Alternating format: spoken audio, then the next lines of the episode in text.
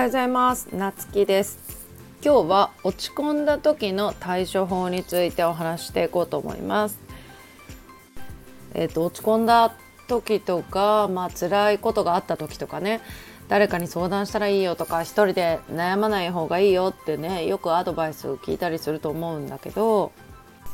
でもそういう時にね実際にじゃあ聞いてくれる人ってどれくらいいるのかって思うんですよね。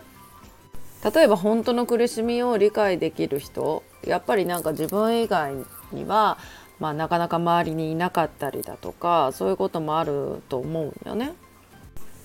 でまあ友達とかね家族とか、まあ、例えば聞いてくれたとしても多分本当の意味では理解できないしまあなんか中にはねあの運気が下がるとかっていう人とかもいるしとかあとはなんか真剣にね聞いてくれたなと思ってたらまあそこにつけ込んで逆にね騙されてしまうなんてこともねあると思うんだけどじゃあそういう辛い時にね本当に辛い時にじゃあどうしたらいいのかっていうとうちは読書が一番おすすめです。これはね、ま、あのうちの大好きな石井宏之先生があのおっしゃられてたことなんですよね。読書は本はなんか今忙しいからって言わないしこっちの運気下がるからそんな話しないでなんて言わないし突き放すことをしない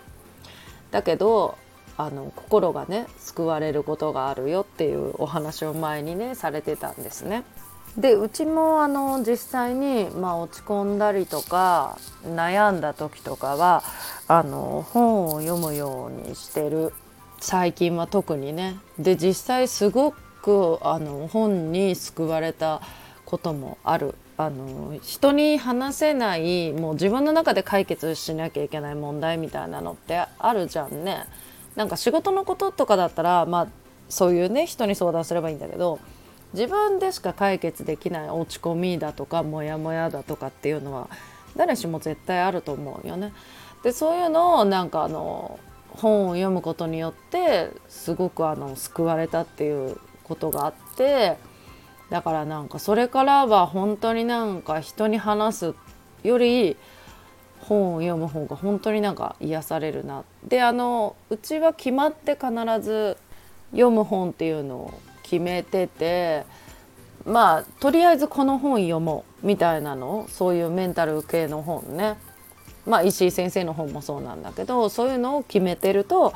あの迷わずに読める。でまたそこからその時の感情にとか悩みに合わせた本を選んで読んでいくようにしてるんだけど、うん、これはねあの非常におすすめです。なので皆さんもねもしそういうねモヤモヤとか落ち込みとかある時はね是非ね試してほしいなと思いました。それではまたお会いしましょう。